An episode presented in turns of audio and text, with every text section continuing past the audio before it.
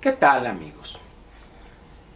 Imposible es dejar de lado el tema que hoy parece casi aplastarnos, el movimiento estudiantil de 1968.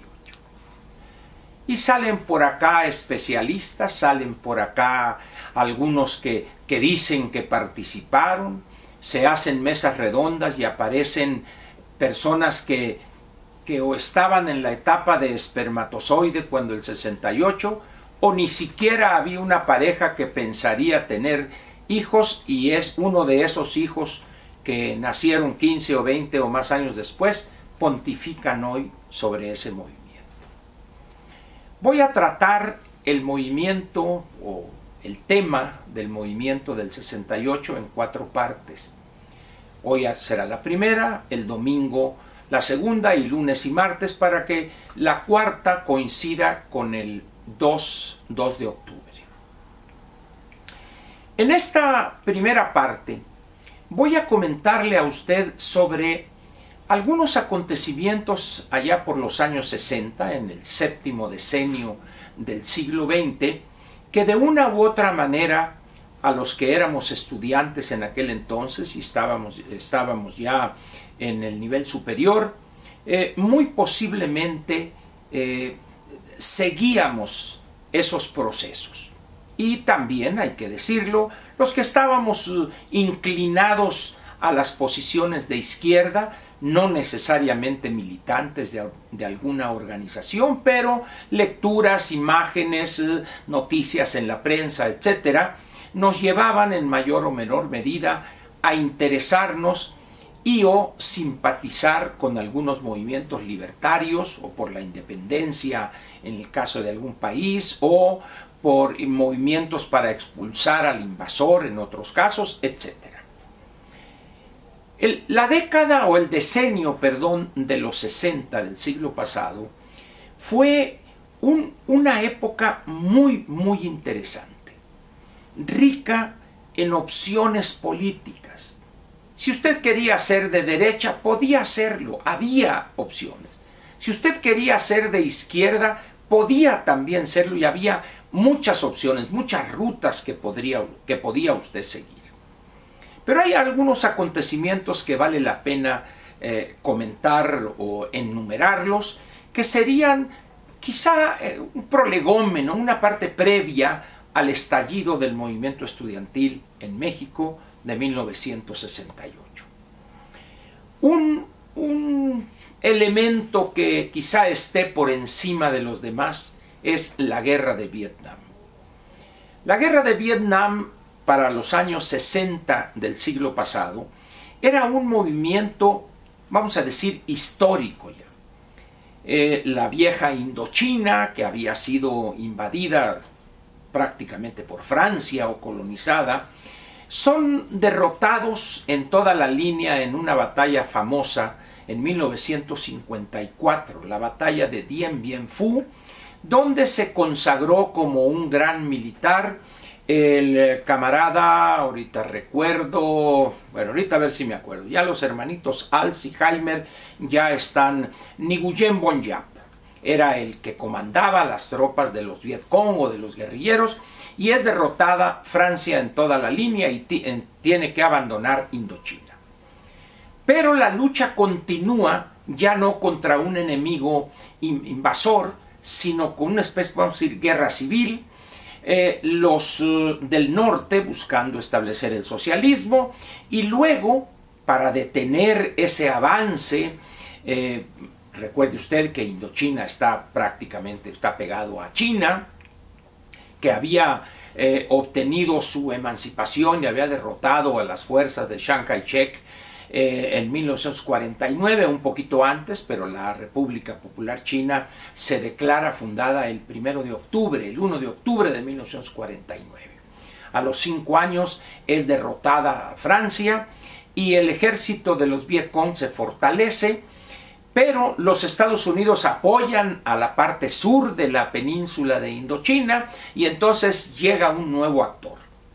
Los Estados Unidos llegaron a tener más de 500 mil soldados en, Vietnam. 1975 es derrotado también los Estados Unidos y tienen que salir otra vez eh, con la cola entre las patas prácticamente de toda la región de Indochina. Pero la guerra en Vietnam era ese fermento, ese, eso que incitaba las simpatías prácticamente en todo el mundo. En aquel entonces, eh, debe haber sido esto en 1965, si no estoy equivocado, en la Universidad de California en Berkeley se fundó un comité por el Día de Vietnam que concitó simpatías en un gran número de universidades en Estados Unidos y también en otros países. Al mismo tiempo en América Latina estaba la Revolución cubana, los barbudos habían entrado a La Habana el 1 de enero de 1959 y apoyados por la en aquel entonces Unión Soviética, ah, soportaron el asedio eh, económico y también se dedicaron a promover una visión de la guerra revolucionaria que se le conoce, vamos a decir, genéricamente como el foquismo.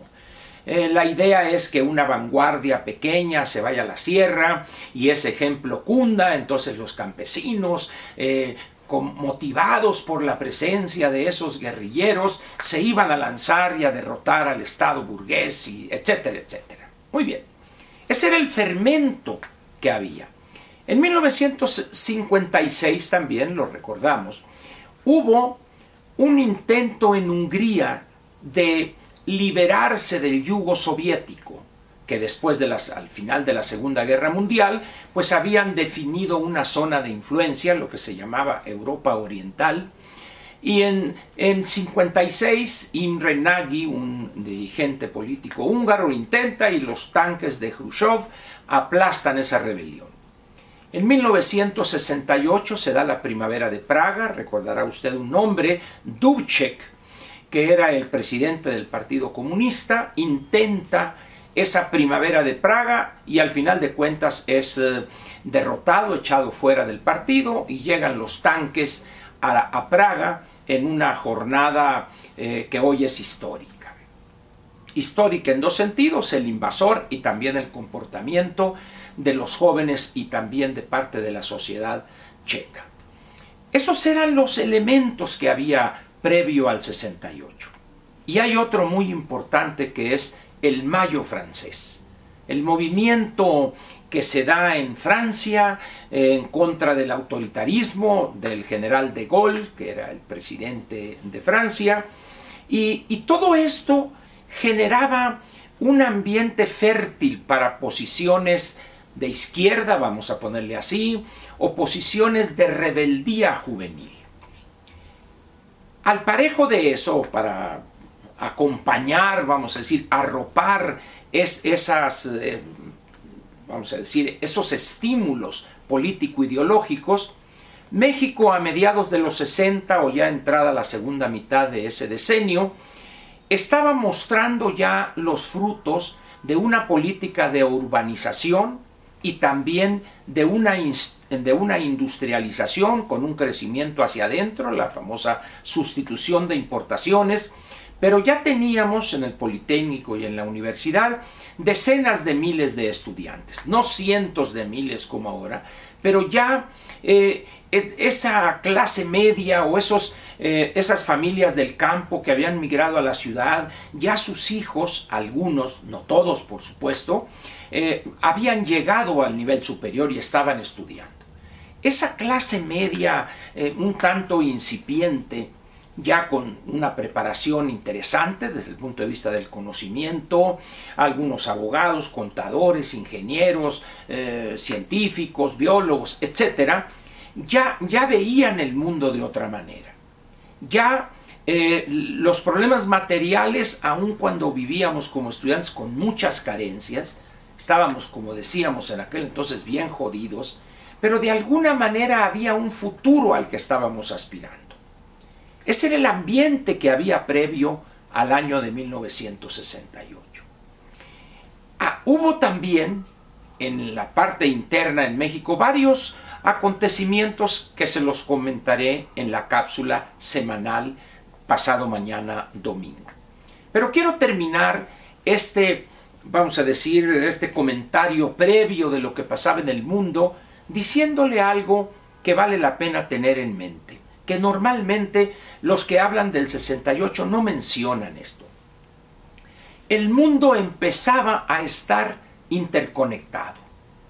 Aquel aislamiento que privaba del mundo antes de la Segunda Guerra Mundial, ya para estos años, 20 años después, en, en los años 60, 65, ya, ya había ciertos elementos o ciertos avances en materia de comunicación, no digamos la radio, ya empezaba la televisión, eh, hubo en 1966, si no estoy equivocado, una transmisión por satélite por primera vez de, de, los Beatles cantando All You Need Is Love, donde lo acompañaron algunos eh, eh, cantantes o integrantes de otros grupos. Vino el posteriormente el 69 el viaje, el alunizaje de astronautas norteamericanos, pero la preparación ya, ya era conocida que los Estados Unidos estaban dispuestos a poner un hombre en la luna en 10 años, había dicho el presidente John F. Kennedy, asesinado en 1963. Es decir, todos estos elementos configuraron desde el punto de vista ideológico o de mentalidad una generación que, no obstante la, el bajo nivel económico que muchos teníamos en nuestras familias, pero el hecho de haber llegado con muchos esfuerzos y sacrificios, en algunos casos algunos pudimos obtener una beca en el Politécnico, en mi caso, otros con ayuda de familiares, etcétera, pero de alguna manera estábamos teniendo acceso a la educación superior. Muchos de los que estudiábamos en aquel entonces éramos el primer integrante de una familia que llegaba a la educación superior. De tal manera que la ilusión de nuestras familias era, era mucha. Cualquier sacrificio palidecía ante el sueño de ver al hijo obtener una licenciatura. Ese era el nivel que privaba en esos años o en esos meses previos al surgimiento o al estallido del movimiento de 1968. Pero así como en el mundo hubo varios acontecimientos como le relaté a usted, también en México hubo otros que por desgracia nadie menciona. Y esto es muy importante que usted lo conozca para entender por qué surge aparentemente sin, sin razón alguna, casi en una especie de generación espontánea. ¿Por qué surgió el movimiento de 1968 con tal fuerza, con tal ímpetu, que prácticamente muchos se sorprendieron de eso? Pero si nosotros revisamos esos acontecimientos de los cuales le voy a hablar a usted el domingo, pasado mañana, va a entender de manera muy clara cómo se combinaron esas dos cosas la parte externa, el fermento externo que había, la posguerra fundamentalmente, el surgimiento de Europa Oriental, la, revolución china, la revolución cubana, la derrota, eh, casi la derrota de los norteamericanos ya parece entonces del 67-68 en Vietnam, etc. En ese sentido, pues, había elementos externos que al difundirse al darse a conocer en México, particularmente en el sector estudiantil o en, los, en las instituciones de educación superior, que además debo decirle a usted que prácticamente eran solo dos hace 50 años. Por un lado el Politécnico y por otro lado la UNAM, la Universidad Nacional Autónoma de México.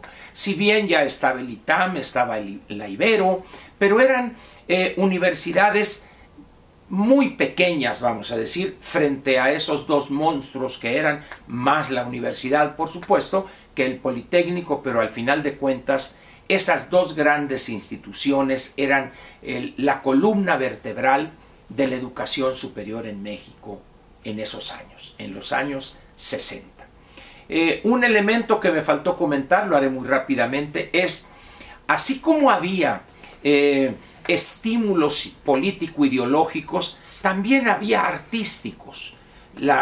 los hippies, la música, el rock and roll, los Beatles, los Rolling Stones, etc. Toda esa playa de, grupos que eran los que le daban eh, la parte musical a esos movimientos. Todo lo que sucedió en San Francisco, en la esquina de Hyde y Ashbury, que eran las dos calles que hacían esquina en San Francisco, el Peace and Love, eh, etc.